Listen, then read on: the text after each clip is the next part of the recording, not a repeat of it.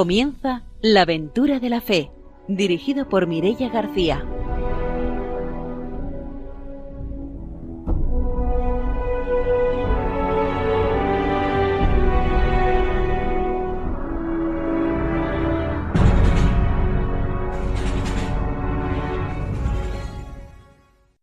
Muy buenas noches, desde Radio María empezamos un nuevo programa de la aventura de la fe. Hoy les saludamos desde el Seminario Mayor de la Inmaculada de Moncada. Está con nosotros, como siempre, el padre don Arturo García. Buenas noches. Muy buenas noches a todos los radiantes de Radio María. Aquí estamos para seguir con esta aventura de la fe, para llevarla pues hasta el fin. También está con nosotros Ramiro Fauli. Buenas noches. Hola, muy buenas noches. Hoy no voy a mandar saludos, hoy voy a mandar una felicitación a nuestra compañera Mirella porque ha escrito un libro, Un viaje infinito, sobre la experiencia misionera. Y espero que algún día lo podamos también eh, tener aquí en el programa y hablar sobre él. Mucha felicidad para ti y bueno, y que llegue a mucha gente porque es un libro para animar la misión entre la gente joven. Pues muchas gracias. Y precisamente para eso es, sobre todo para animar a los más jóvenes a, que se atrevan a, vivir una experiencia misionera. Y ahora vamos a saludar también a nuestros invitados de hoy, que son David Sánchez y Nacho Benavent. Buenas noches, bienvenidos. Hola, buenas noches. Hola, muy buenas noches. Ellos son seminaristas de aquí de la Diócesis de Valencia y este verano han vivido una experiencia misionera en Perú, que después tendremos la oportunidad, como siempre, después de la formación y de las noticias, de conocer ese testimonio misionero. Saludamos también a Ramón, a nuestro técnico, y empezamos ya nuestro programa con la formación misionera.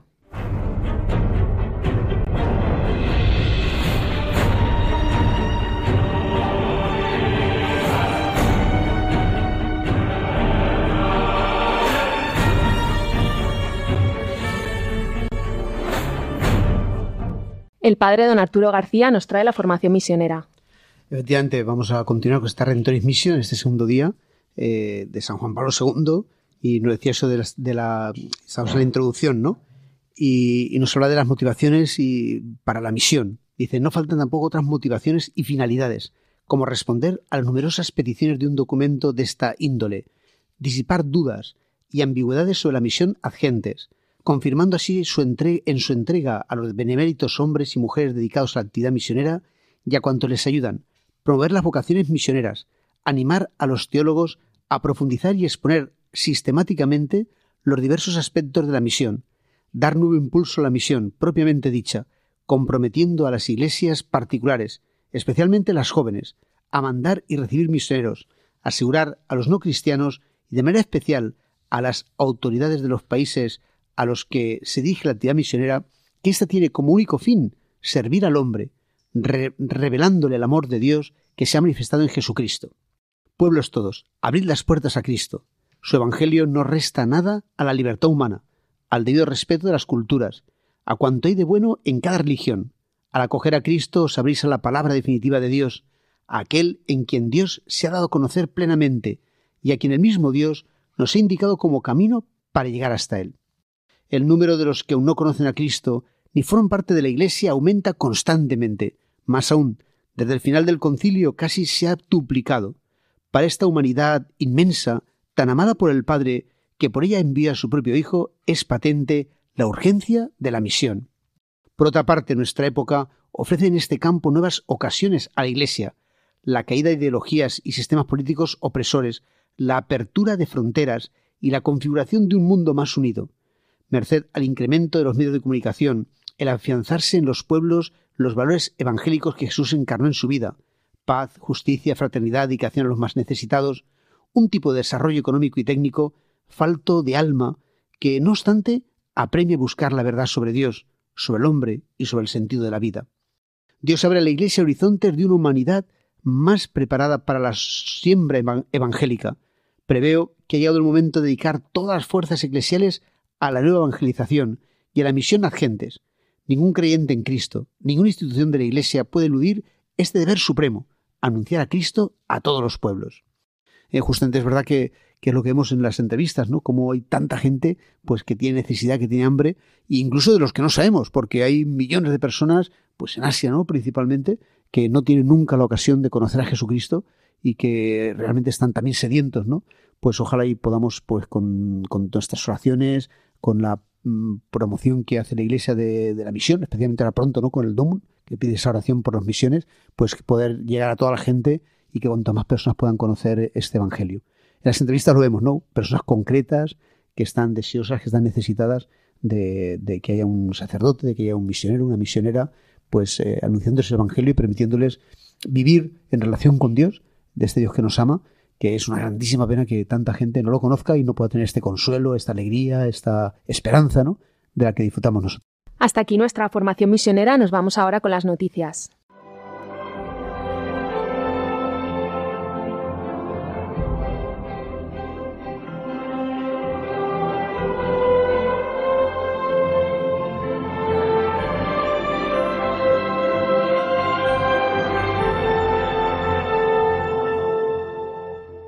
Ramiro Fauli nos trae las noticias misioneras. Bien, hoy he elegido dos noticias, una de aquí, que es sobre la Delegación de Misiones de Zaragoza en su programa Misión y Contemplación, que lleva desde 1998 y es una iniciativa de encuentros con la misión y para la misión que recorre los monasterios contemplativos de la Arquidiócesis de Zaragoza.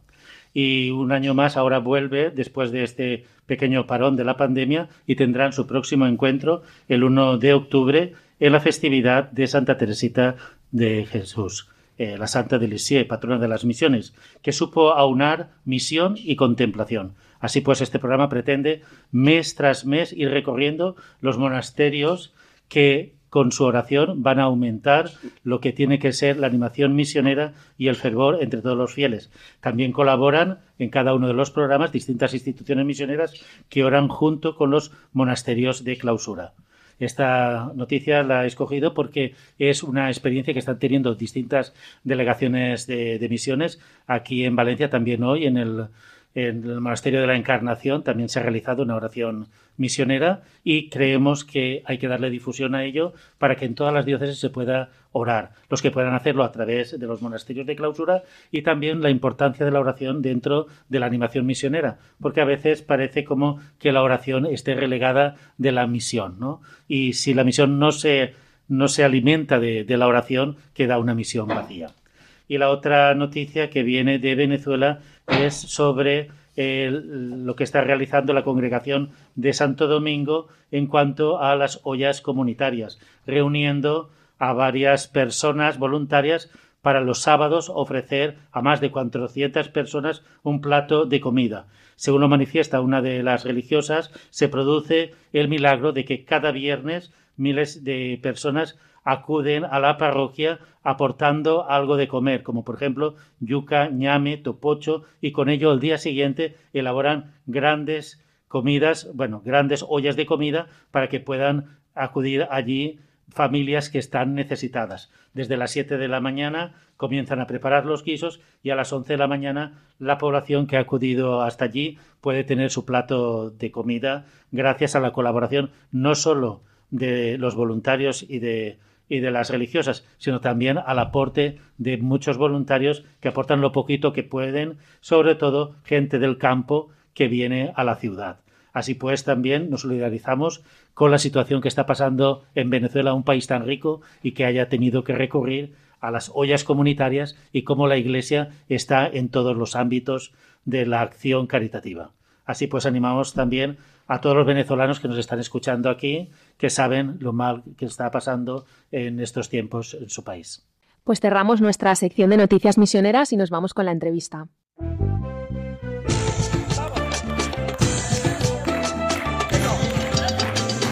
Cosechando mis mares, sembrando mis tierras, quiero más a mi patria.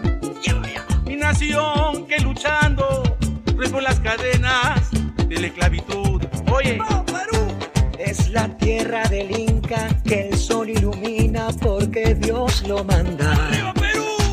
Y es que Dios a la gloria le cambió de nombre y le puso Perú. Atesoran sus playas la riqueza pesquera de mi mar soberano.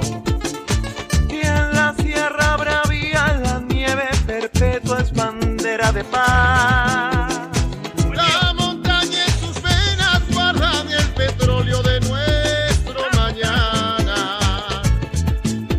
Serrana nos da manos llenas el acero y el pan. Y se llama Perú.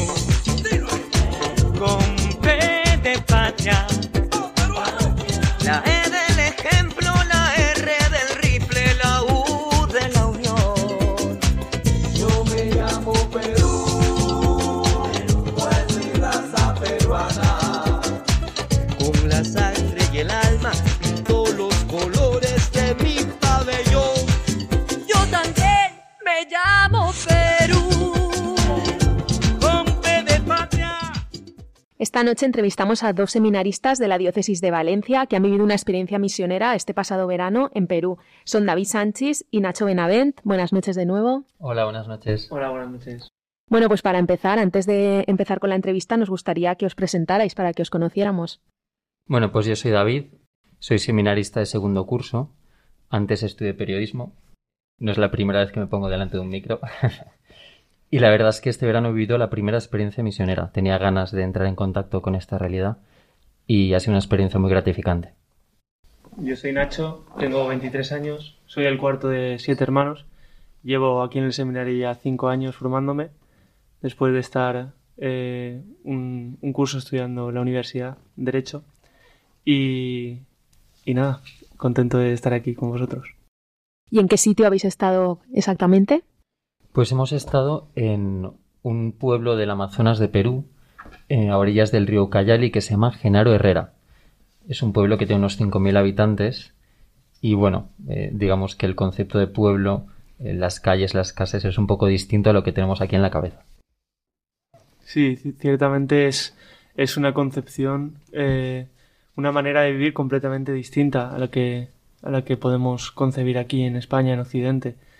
Eh, la verdad es que a, mí me ha impactado mucho. Ya había estado hace un par de años en, Ecuador, también con el padre Arturo y con algunos seminaristas más, pero esta experiencia ha sido distinta, porque hemos eh, tocado otra realidad, otra manera de vivir, hemos, nos hemos insertado un poco más en la, en la vida de la selva y, y la verdad es que ha sido impactante. A mí me gustaría conocer dentro de vuestro itinerario de formación como sacerdotes eh, cómo es este, este paso de la experiencia de tener una relación ya, una experiencia directa con, la misión, ¿no? ¿Qué supone eso para vosotros? Pues la verdad es que, mira, el plan de formación eh, para los seminarios de España justo se titula así, formar pastores misioneros. Entonces, digamos que la parte misionera es fundamental, ¿no? Para todo cristiano y, y desde luego en la formación de un sacerdote. Yo pensaba mucho estos días de la misión en Evangelii Gaudium cuando el Papa da como ese impulso misionero a la Iglesia que, que nos llama a todos a ser misioneros. Y realmente esta experiencia para mí ha supuesto un cambio porque hasta que no vas a un sitio donde te das cuenta de la necesidad de Jesucristo, de las dificultades para anunciar a Jesucristo y de que si no estás tú allí o si no hay gente allí dando la vida, no hay nadie, eh, eso cuando vuelves a tu realidad cotidiana te cambia la manera de ver las cosas yo pensaba, si el celo que estoy teniendo estos días aquí por intentar llevar a Jesucristo a las personas lo tuviera en mi día a día en, en, Valencia, en el pueblo de la diócesis al que me manden cuando sea sacerdote, en la parroquia en la que esté echando una mano en mis años de formación de seminarista, pues cambiaría muchas cosas, ¿no? Y, y deseo que sea así, deseo que esta experiencia sea un estímulo para, para poder vivir en clave misionera también aquí en mi tierra. Y tú que habías participado otro año, también la experiencia misionera, ¿qué, ha aportado esta nueva experiencia? Pues a mí me ha aportado eh, un, un, encuentro eh, personal con la sed de Jesús, con la sed de Jesús crucificado en, los, en los más necesitados, en los pobres, porque he podido ver ahí el, el grito de, de Jesús en la cruz, esa ajena, tengo sed, dadme de beber. Y, y me ha llamado la, la atención porque también es verdad que yo he vivido de otro modo esta experiencia y entonces eh, es algo que antes no había visto en Ecuador y que esta vez se me ha hecho muy, muy patente. Y sin embargo, también me, llamaba la atención que luego pensando durante las noches, cuando nos acostábamos, pensaba, es, es la misma sed que, que tengo yo, la que, la que veo en ellos. Es la misma es el mismo grito de sed está también en David, en el padre Arturo, en, en cualquier persona con la que me encuentro. Pero es verdad que allí se hacía muy, muy, muy patente No lo sé. Eh, yo creo que es porque no hay, no hay muchas caretas. La debilidad se manifiesta tal y como es. Sin embargo, aquí en España y en, los, en las sociedades más acomodadas somos bastante más hipócritas, ¿no? solemos esconder mucho las debilidades, creo yo. Y allí era como eh, todo al aire libre. la debilidad también. Entonces se, veía muy, muy rápido. Y para mí ha sido eso, una experiencia con esa sed. Vamos a hablar un poquito del contexto, porque es importante, ¿no? Porque cuando nos cambian del contexto, cambian nuestros parámetros, ¿no? ¿Cómo es ese contexto llegar de una, una, zona selvática, una iglesia que es incipiente, que todavía no está estructurada, que hay cuatro franciscanos, unas pocas religiosas, una orografía muy complicada, unos desplazamientos complicados? ¿Cómo es ese contexto? Pues es, es una aventura. Solo para llegar al pueblo ya es una aventura hay que tener en cuenta que son eh, nuestro pueblo y, la mayoría, yo diría todos los pueblos de este vicariato apostólico, la única manera de llegar a ellos es a través del río, en, lanchas o en rápidos, que son las lanchas más rápidas. Y bueno, lo rápido, digamos que unos compañeros estaban a 20 horas en rápido por el río de donde estábamos nosotros. Entonces lo rápido es relativamente rápido. El contexto, pues, es muy pobre es muy pobre, ¿no? Materialmente es pobre, eh, no hay agua corriente, es agua de depósitos de lluvia o de pozos, el calor es eh, a veces, bueno, cansa, ¿no? Eh, estás sudando mucho todo el día, es, asfixiante en algunos momentos. Nosotros a las 12 de la mañana comíamos, porque ya no, no puede seguir, ¿no? La electricidad pues tampoco hay, hay unas horas de electricidad cuando encienden el motor por la noche, bueno, por la tarde noches, de seis y media a diez de la noche y después ya no tienes electricidad. Y bueno, muchas cuestiones del día a día que desde luego las comunidades que tenemos aquí, allí ni las esperas. Allí las casas, la gente vive con mucha pobreza. Las casas son de, suelo, el, el, suelo es tierra pisada, la mayoría. Tablones de madera. Mm, las casas no cierran las paredes por ningún lado, ¿no? Convives con los insectos todo lo que quieras. Estás en misa en la iglesia. Desde luego el edificio más cuidado del pueblo es la misión. Y ahí se ve también el cariño, el amor, el esfuerzo de las religiosas, de los franciscanos tantos años, de tener la casa del Señor lo más digno del pueblo. E, era llamativo, ¿no? Nosotros algunos domingos por la mañana nos quedamos eh, de retiro, los, los tres seminaristas que estábamos allí con el padre Arturo, en la iglesia, y claro, tenías que sacar la escoba porque de la misa del, de la misa de la mañana, del domingo a las 7 de la mañana, pues la gente llega de la calle y la iglesia se llenaba de barro. Realmente tenías el suelo lleno de, barro seco de los zapatos, pero muchísimo barro, ¿no? en, España no te puedes imaginar un suelo así de sucio después de una misa. Y bueno, cuento estas cosas que son quizá anecdóticas. Anecdóticas, sí, claro. Pero ayudan como a comprender el contexto en el que uno está. Es muy distinto, ¿no?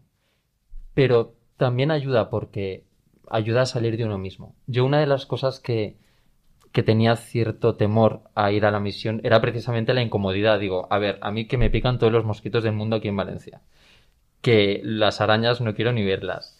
Que, que soy, me gusta la comodidad. Si tengo un buen sofá, yo creo que a muchos, si tengo un buen sofá, para que estar sentado en una silla de madera, ¿no? Y poder salir de mí mismo, renunciar a todo esto y ver que realmente se puede vivir con muchísimo menos de lo que tienes, te acostumbras bastante rápido a muchas cosas, que tampoco pasa nada. Y luego, gracias a Dios, tenía un seminarista que era mi mata arañas oficial, que con la mano, la verdad es que me mató bastantes arañas en la habitación. Y eso ya a mí me salvó la vida. sí. Y, Nacho, ¿qué dice? Sí, pues la verdad es que a mí me impactó el, el contexto del modo de vivir, es todo muy desordenado eh, económicamente, políticamente, hay como mucho desorden. También es verdad que eh, en, todos los niveles hay también mucha corrupción, en el sentido de hay mucha doblez en las horas de, hacer cualquier trámite. Por ejemplo, eh, yo que sé, las hermanas un día pidieron algo de papel higiénico y por el camino algo se había quedado, algo se pierde, ¿no? Y pues todo esto, por ejemplo, eh, lo que decía David de la luz. Hay dos horas al día, cuatro horas al día de luz, más o menos. Y hubo una temporada en la que no pudo haber y los, unos hombres de allí se enfadaron y quemaron el ayuntamiento, la municipalidad. Pero calcinado de arriba abajo. Y es, Es decir, es como que ahí no, no, hay, no hay un orden, no hay un orden en, el modo de vivir en la sociedad. Eh, tampoco hay, hay mucha esperanza, creo yo, las personas. Es decir, no, no, no se aspira a algo mucho mejor. Hay una preocupación tan, tan, tan manifiesta de poder comer al día, de poder tener lo básico en el día a día, que uno no se, no se proyecta mucho. No se, no se hace un plan de vida para el futuro. Ni siquiera hay una mentalidad de invertir, ni económicamente, ni, ni en la educación, ni siquiera. Entonces, a mí me parecía eso, una falta de esperanza y, y mucho desorden en muchos niveles. Eh, entendemos que una experiencia de verano no, no presta para hacer cosas, sino para vivir la experiencia. Eh, ¿Cómo era vuestra experiencia allí? ¿Qué, qué hacíais? ¿En qué acompañabais? ¿O qué observabais? ¿no? Bueno, un, un, verano de 40 días, ya quisieran muchos tener vacaciones 40 días en verano, pero eh, la verdad es que no da para mucho pero nosotros sí que hemos podido disfrutar también un poco de los frutos de la misión y, damos muchísimas gracias por ello, ¿no? Eh, allí, un día más o menos, ¿cómo era un horario nuestro del día, no? Pues por la mañana, como no estamos acostumbrados allí, era un pueblo muy rural, muy rural. Entonces los gallos te despiertan por la noche, pero a las 5 de la mañana ya, a las 5 de la madrugada era imposible. Entonces a las 5 nos levantábamos y a las 5 y media ya empezamos a rezar, a las 7 la misa y luego por las mañanas visitábamos a enfermos, ancianos, visitamos familias. El padre Arturo pues aprovechaba para confesarles, llevarles la unción de los enfermos, llevarles la Eucaristía. Entonces visitábamos enfermos, ancianos, familias y invertíamos básicamente las mañanas en eso, que era caminar bastante por el pueblo y bueno, era llevamos la guitarra detrás, cantábamos, les hacíamos compañía nos servía muchísimo para entrar en las casas, conocer las familias, escuchar también sus historias, porque te das cuenta que este desorden del que hablaba Nacho también se proyecta a la hora de vivir en familia y, de las madres solas criando a tres hijos de dos padres distintos que ya no están y la abuela que está criando a los hijos porque la madre se fue y historias el padre está en la cárcel y hay, hay muchas historias de estas ¿no? entonces esto nos ayudaba a entrar en contacto con esto y luego comíamos y después por la tarde echábamos una mano en las escuelitas. La misión tiene tres sitios en el pueblo donde dan clase de repaso a la escuela normal y en algunos niños no es clase de repaso, es la única educación que reciben porque como tampoco hay un control exhaustivo de la escolarización, teníamos alguna niña de 12 años que está aprendiendo eh, mi mamá me mima, las vocales, ¿no? Un, un chico de 15 años que se dedica a vender queso con su barquita a, los, a las lanchas que llegan al río. Se pasa el día encima de una barquita con sus quesos para venderlos. Y con 15 años este chico está aprendiendo a leer, empezando a aprender a leer. Pues dábamos clase de repaso a esto. Nacho estaba con los más pequeños en unas escuelitas con niños de dos añitos, tres añitos. Yo estaba con ya más mayorcetes, tuve que mirarme alguna cosa, repasarme, pues a enseñar a restar y cosas así que ya te olvidas y dices, ahora me toca a mí ser profesor de matemáticas o, o de lengua o de... Y el padre Arturo estaba con los más mayores, con ya pues 13, 14 años. Y por las tardes estábamos con ellos ahí y después en una de las escuelitas que tenía la cancha de, de fútbol, nos reuníamos todos y jugábamos a, a fútbol, a volei, estábamos con la guitarra. Y también aprovechamos muchas tardes para tener un rato de oración con los niños, un oratorio con los niños. Y después eh, nosotros ya rezábamos, cenábamos y por las, tardes, por las noches salíamos a pasear por el pueblo rezando el rosario y ahí íbamos saludando gente, niños, etcétera, ¿no? La verdad es que ha sido una misión, en ese sentido, un día a día muy chulo. Quizás Nacho puede contar alguna cosa más extraordinaria que tuvimos, ¿no? Alguna convivencia o alguna cosa de adoración. Sí, la verdad es que con los jóvenes y con los niños hemos estado, hemos hecho la mayoría de la pastoral de la parroquia, eh, aparte de visitar enfermos y familias, y sí que tuvimos alguna convivencia. También eh, Bernat y yo, el otro seminarista, eh, marchamos un par de días a visitar algunas, algunos caseríos que llaman allí. Son unos poblados considerados indígenas que están, viven muy poquita gente, pues 10 familias, 15 familias. Son poblados más pobres, más más abandonados. Visitamos en dos días eh, nueve poblados, nueve caseríos. Y la verdad es que fue una experiencia también muy, muy potente porque se notaba ahí una, una necesidad de sacerdotes de la iglesia, de, que alguien les visitara. Estaban como muy, muy abandonados. Además, después de, de, la pandemia se había acrecentado todo esto, ¿no? Mucho más, si cabe. Y, y, luego, nada, por añadir algo a lo que decía David, en el día a día, principalmente, nuestra misión principal, además de, rezar y estar con ellos, era sobre todo intentar que, que los niños, los enfermos, los jóvenes con los que estábamos, se sintieran queridos, que pudieran llevarse una experiencia de, de un amor que a lo mejor nunca habían podido recibir, que íbamos nosotros ahí gratuitamente, sin que nadie nos dé nada, a intentar quererles como nos ha querido Jesús.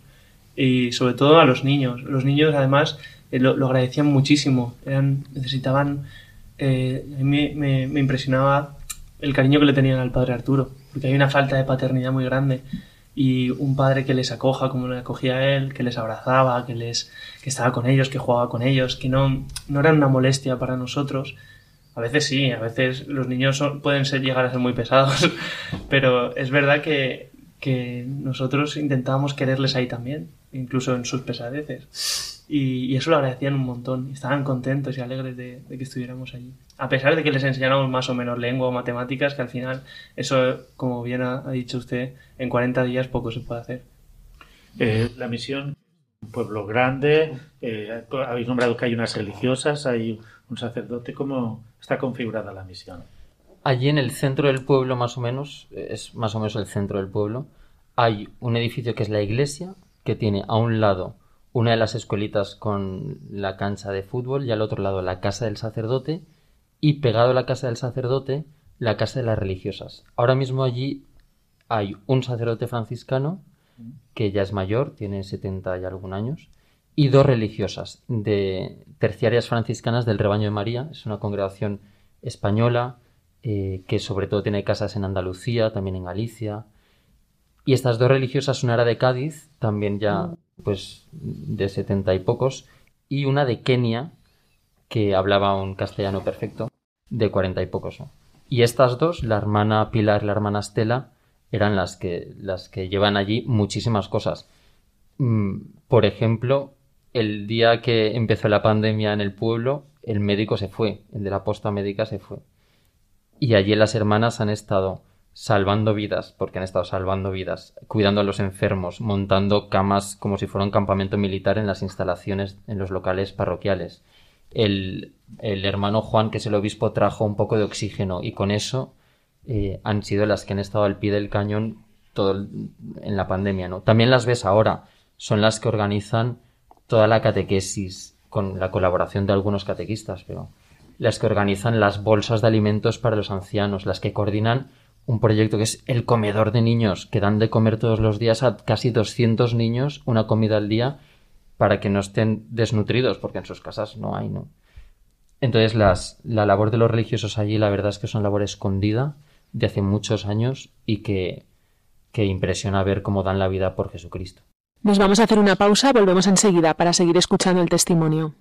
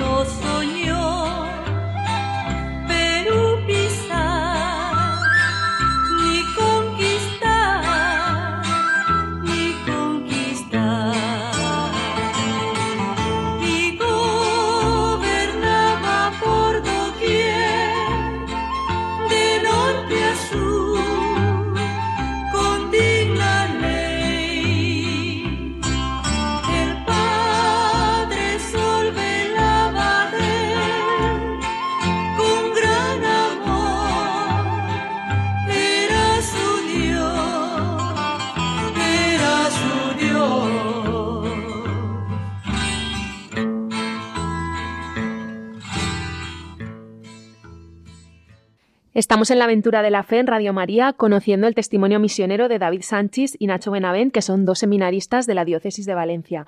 Yo quería preguntaros ahora sobre la forma que tienen las personas de allí de vivir la fe, algo que os haya llamado la atención. Pues es una forma de vivir la fe muy precaria también. Eh, sobre todo a mí lo que más me ha llamado la atención son los obstáculos que tienen para vivir la fe. Y es que eh, se genera mucha confusión de lo que es el Evangelio de Jesucristo, sobre todo por, por, la cantidad de sectas protestantes que hay ahí. Había una barbaridad, no sé si 12, 13, 14, en un pueblo no muy grande. Una, barbaridad, además de cada uno de, su padre y de su madre. Es decir, que, que no tenía mucho que ver entre ellas algunas. Y, y se genera una confusión respecto a lo que es el Evangelio.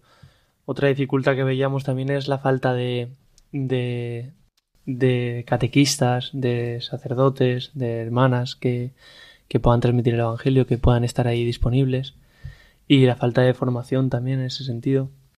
Y luego el, la, la, la, la, forma de vivir la fe es como muy de puertas para adentro. Luego cuesta mucho que, que pase a la vida eh, lo que se cree o lo que dicen que creen que, se viva de esa manera. Entonces es lo más urgente, creo yo, la, vida moral. Eh, porque, sí, porque, porque viven de un modo que, que no se corresponde muchas veces con, como nosotros también, pero quiero decir, allí no hay eh, algo que, una llamada de, de, atención o un contraste que se diga se puede vivir de otro modo. Por ejemplo, estoy pensando concretamente en las familias. Eh, las familias a lo mejor no tienen un testimonio de, vida cristiana, de cómo se vive cristianamente en la familia, cómo se hace esto. Es algo muy complejo. Y aquí tenemos la gran suerte de que hay en España muchas familias cristianas que viven santamente. Pero allí, eh, concretamente en esos poblados también tan alejados, hay poco testimonio de ello. Sí que hay algún consagrado, pues las hermanas religiosas, el padre Antonio, pero familias cristianas que vivan la fe es algo que también obstaculizan mucho que, que, no sé, que se puedan creer que se puede vivir de otro modo. La falta de familias cristianas. Sí, la verdad es que eso llama mucho la atención. También ves como el desorden familiar, ¿no? Pues a la hora de, de que los matrimonios sean matrimonios, ¿no? De que, de que la gente se case. Eso ya es una carencia de base que luego a la, a la, educación en la fe los hijos te das cuenta de que no hay mucho interés, ¿no? Hay muchos niños eh, pues de 10, 12 años sin bautizar, por ejemplo, sus padres no están casados, hay otros que tienen 15, 16 años que no han tomado la primera comunión, hay como, no sé, una dejadez en todo eso y quizá eh, lo importante, desde luego te das cuenta de que no era hacer una pastoral sacramental de empezar a administrar sacramentos sin parar, sino pensar por qué se da esta situación. Y realmente a, mí me interpelaba y me hacía esta pregunta. Decía, ¿realmente estas personas conocen a Cristo? ¿Cristo tiene algo que ver en su vida, en su, en su manera de, relacionarse entre ellos, con el mundo? ¿Han tenido un encuentro personal con Él? Y, y una de las cosas que a mí me, me gustó mucho que pudiéramos vivir con los jóvenes fue precisamente provocar en ellos o intentar provocar un encuentro con Cristo personal, ¿no? Y, para eso, pues, hablamos antes que tuvimos una convivencia, coordinamos con algunos catequistas de allí, una convivencia sobre la confesión, porque, pues, los jóvenes, digamos que no, no, no se confesaban, ¿no? Y muchos tampoco sabían que era eso y, y habían vivido la experiencia quizá alguna vez, pero ya ni se acordaban. Entonces tuvimos una, una convivencia sobre la confesión en la que el padre Arturo dio una pequeña catequesis, hicimos alguna dinámica, eh, alguno de nosotros dio su testimonio y después el padre Arturo estuvo confesando pues tres horas a los jóvenes allí en mitad de la selva bajo una palmera. Era, era bonito, la verdad, al lado de un riachuelo. Es, es... La verdad es que era como un paraíso y realmente veías que esos jóvenes estaban acercándose un poco más al cielo, ¿no? Muchos eh, estaban bautizados y pudieron confesarse, pero algunos que no estaban bautizados también quisieron acercarse a, hablar con el Padre Arturo, a hacer eso que los otros hacían, a descansar el corazón y recibir la bendición, no la absolución, pero con este deseo en el corazón de bautizarse y de poder vivir en la vida de la gracia. Y otra experiencia que tuvimos con ellos fue las últimas tres semanas que estuvimos, ponerles delante de Jesús Eucaristía. Como eh, Nacho, por ejemplo, después de la, de la escuelita, a veces se llevaba a los niños al sagrario y les explicaba que estaba Jesús.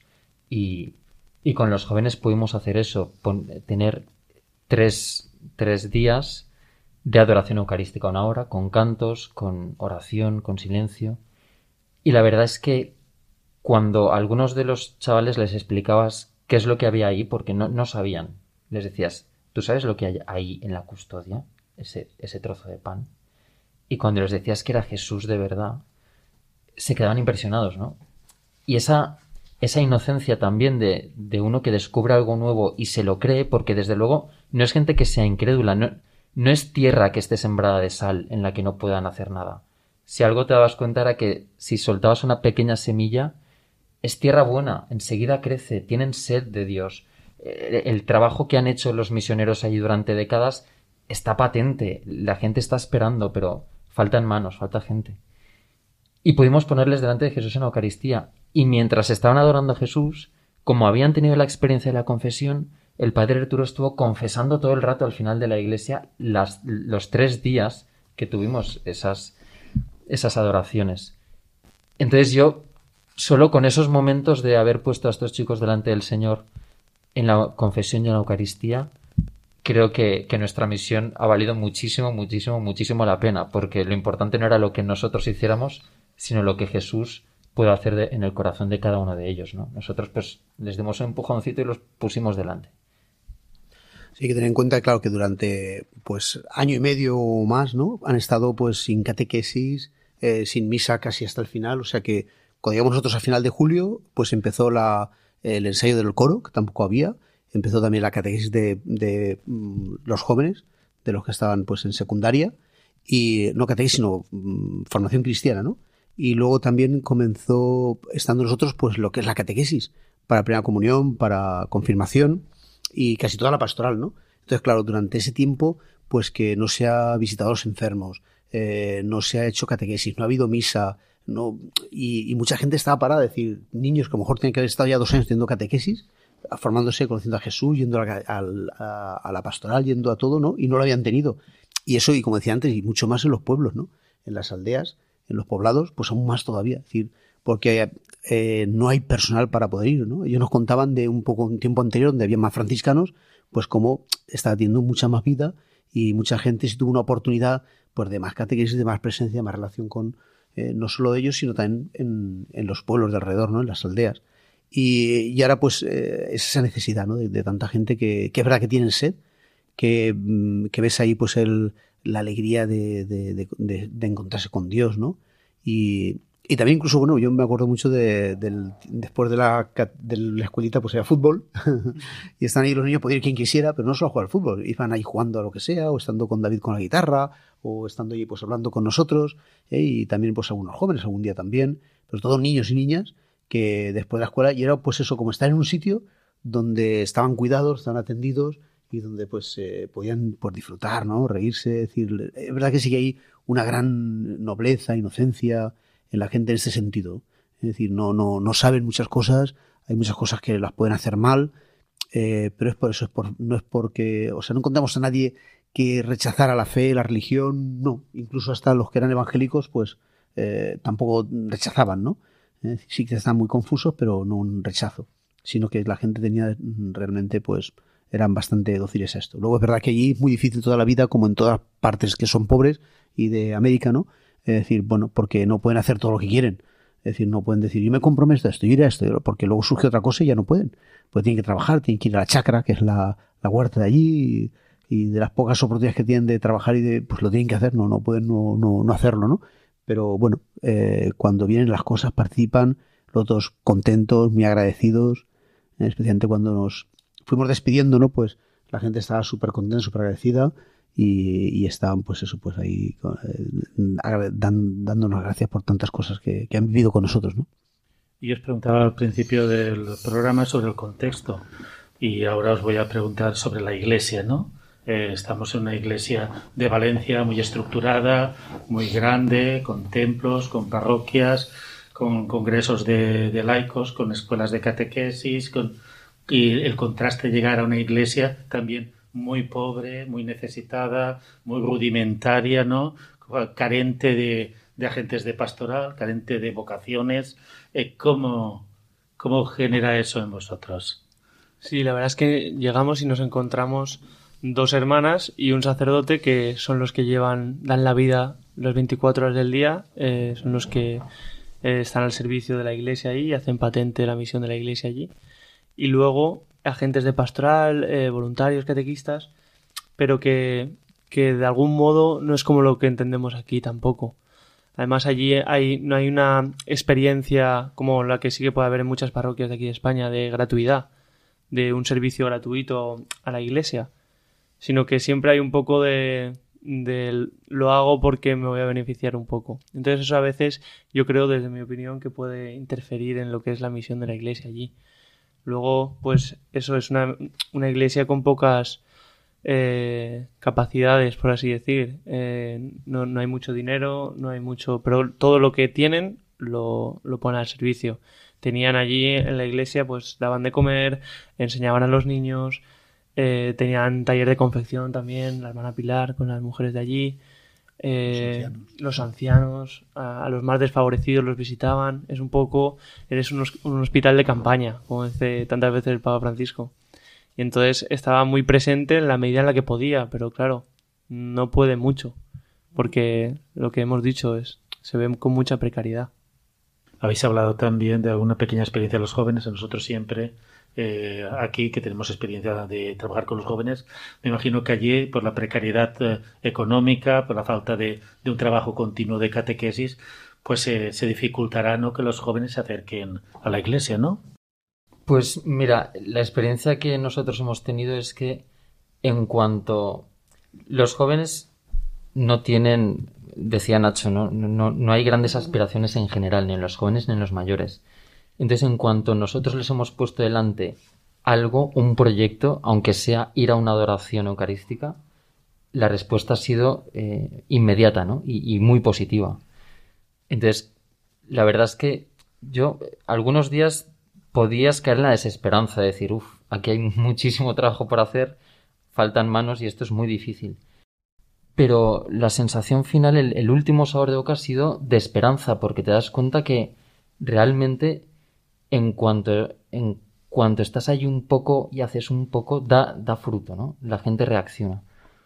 Los jóvenes, la verdad es que con nosotros eh, hemos disfrutado muchísimo con ellos, les hemos conocido mucho, hemos jugado, hemos reído, hemos hablado mucho con ellos, hemos rezado con ellos y, la experiencia es buenísima. Nos, nos, llevamos casi que amigos de allí, ¿no?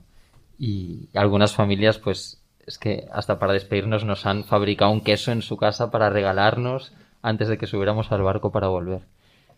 Y pues no sé, veo que hay, que hay mucha gente buena, sedienta de Cristo, que, que te das cuenta pues que le falta formación, que le falta directrices en su vida de fe, que, que a veces puede estar un poco desorientada.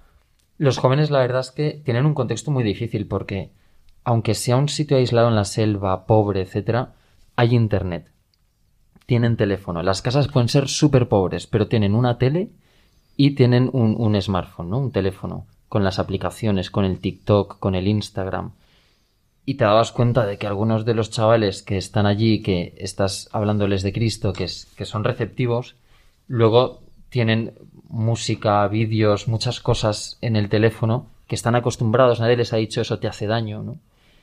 Y te das cuenta que hay una desorientación grande. Entonces, pues el mundo y, todo lo que el mundo lleva consigo dañino también está muy metido allí. También veías como el, el problemas, pues como no sé, la afectividad, etcétera, pues, también es un problema entre los jóvenes a la hora de relacionarse entre ellos, de, de establecer noviazgos, no tienen referentes, ¿no? Entonces todo eso, la verdad es que son obstáculos y, y son cuestiones que, que te puedes encontrar jóvenes muy heridos, muy jovencitos, ¿no? En muchas cuestiones de estas. Y eso realmente también te, te, te interpela para decir, necesitan a Cristo porque es que lo están buscando en muchos sitios. Desde luego, el demonio no descansa y ataca con todo. Y, la iglesia, gracias a Dios, está presente. pero bueno, es una llama pequeña que ojalá pueda seguir creciendo. Hay, hay que tener en cuenta que son eh, una población muy joven. Entonces hay muchos jóvenes, muchos niños. Entonces eso, pues, eh, es verdad, no es como aquí, ¿no? Es decir, al revés, hay pocos ancianos y en cambio muchos jóvenes y muchos niños. Sí, es cierto que hay muchos jóvenes y a mí también me da la sensación de que una gran dificultad era, pues, la, como, como en todos, pero la falta de responder a la pregunta de quién soy yo, la, una poca claridad en la identidad de cada uno. También como consecuencia de la falta de esa paternidad y esa vida en la familia que ayuda a gestar todo eso. Además también de la poca intimidad a todos los niveles. Eh, también intimidad humana. Eh, no había habitaciones en las casas, por ejemplo.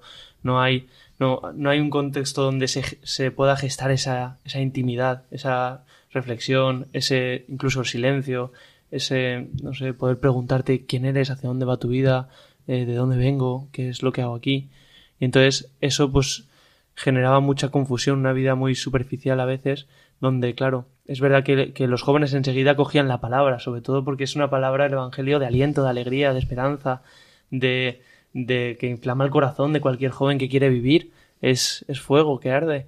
Pero claro, enseguida, eh, pues al, al no haber un suelo donde se enraice bien la palabra y al haber también muchos abrojos, pues Claro, pasa como sucede en el Evangelio. Pero no obstante, habéis hablado de que hay una sed, ¿no? Una sed de, de, conocer a, a, a, Jesús, ¿no?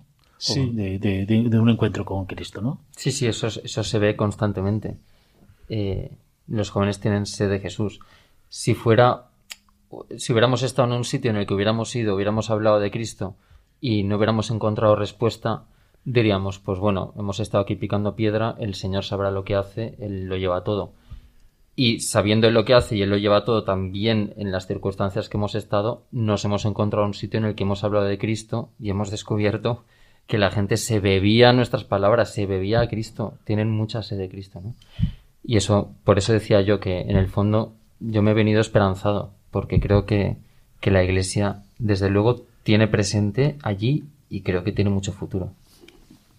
Tú has dicho que has venido esperanzado. Yo mi pregunta desde que termine el tiempo es, uno va a la misión con, con toda un, una ilusión de dar mucho, pero siempre uno regresa con una mochila muy cargada y siempre también con un pequeño tesoro que guarda en su corazón, ¿no? De algo que le ha impactado y le ha hecho, digamos, mm, le ha, le ha movido interiormente también, ¿no? ¿Con qué os traéis lo que se pueda decir de la misión? Bueno, eh, Claro, hablar de esto es, es, es difícil, ¿eh?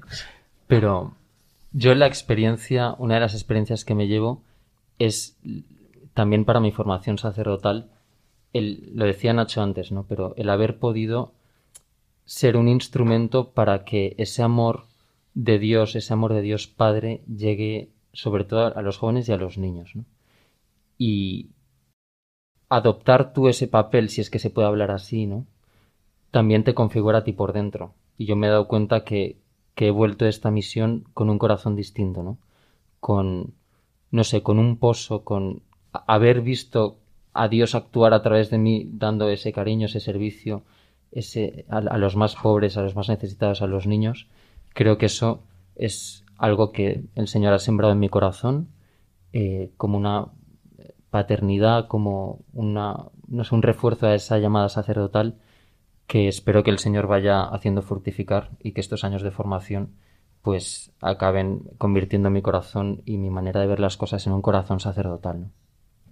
Sí, y bueno, para mí, concretamente también lo he dicho al principio, me llevo la experiencia de, aunque es verdad que siempre somos misioneros desde el bautismo y, y nuestra vida es misión y ser cristiano es, es evangelizar, pero el salir de físicamente también de tu lugar de comodidad y ir tan lejos y estar en otro lugar y, ir con todo con toda una idea de, evangelizar de, estar allí solo para eso no para otra cosa.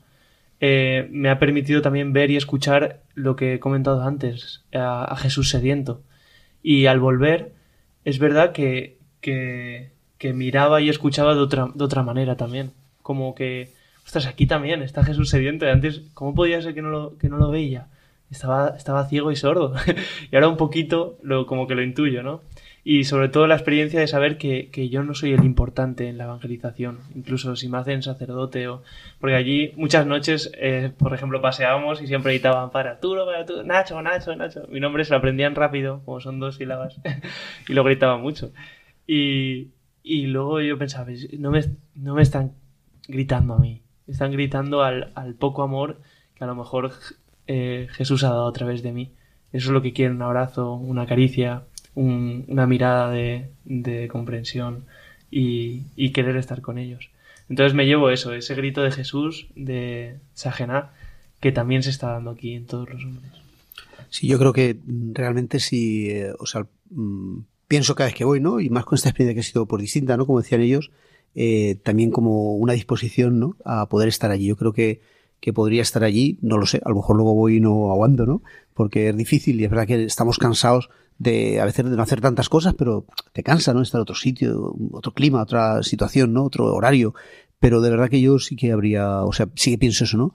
Podría quizá estar ahí, de gastarme, ir enseñando, ir sabiendo que, que todo el mundo después no responde como tú esperas, que la gente pues dicen sí, sí, ya, pero a lo mejor luego no vienen y todas esas cosas que, que pasan en todos los sitios, ¿no? Y allí pues quizá un poquito más, ¿no? Pero, pero que es verdad que al final hay siempre gente que tiene hambre, que no tiene otra cosa que hacer, que se acercan y que están deseosos, a lo mejor no saben qué es de Jesús, ¿no? Pero, pero, pero lo, tienen, tienen y ese deseo y lo podrían encontrar, ¿no? Y, en unos poquitos que sí que lo han encontrado y que sí que han descubierto, han, a lo han dicho, oye, es que encontré una paz aquí en, en estar con Dios, en venir a la, iglesia, en la oración, en la misa, en, en el coro, en lo que sea, que no tenía, dice, y, quiero seguir, quiero seguir haciendo esto y quiero continuar, ¿no? Entonces yo creo que sí que me gustaría el poder, pues eso, entregar allí unos años, bueno, mi vida, ¿no? Y estar allí, pues, eh, siendo sacerdote para, para aquella gente. Pues con estas reflexiones llegamos al final de nuestro programa de hoy. Despedimos a nuestros invitados. Muchas gracias, David y Nacho, por haber estado con nosotros esta noche. Gracias a vosotros. Muchas gracias. Despedimos también a nuestros colaboradores y les recordamos que en la aventura de la fe volvemos dentro de 15 días. Mientras tanto, nos pueden encontrar en las redes sociales, en Twitter, en Facebook y también nos pueden escribir en el correo electrónico laventuradelafe@radiomaria.es. Buenas noches.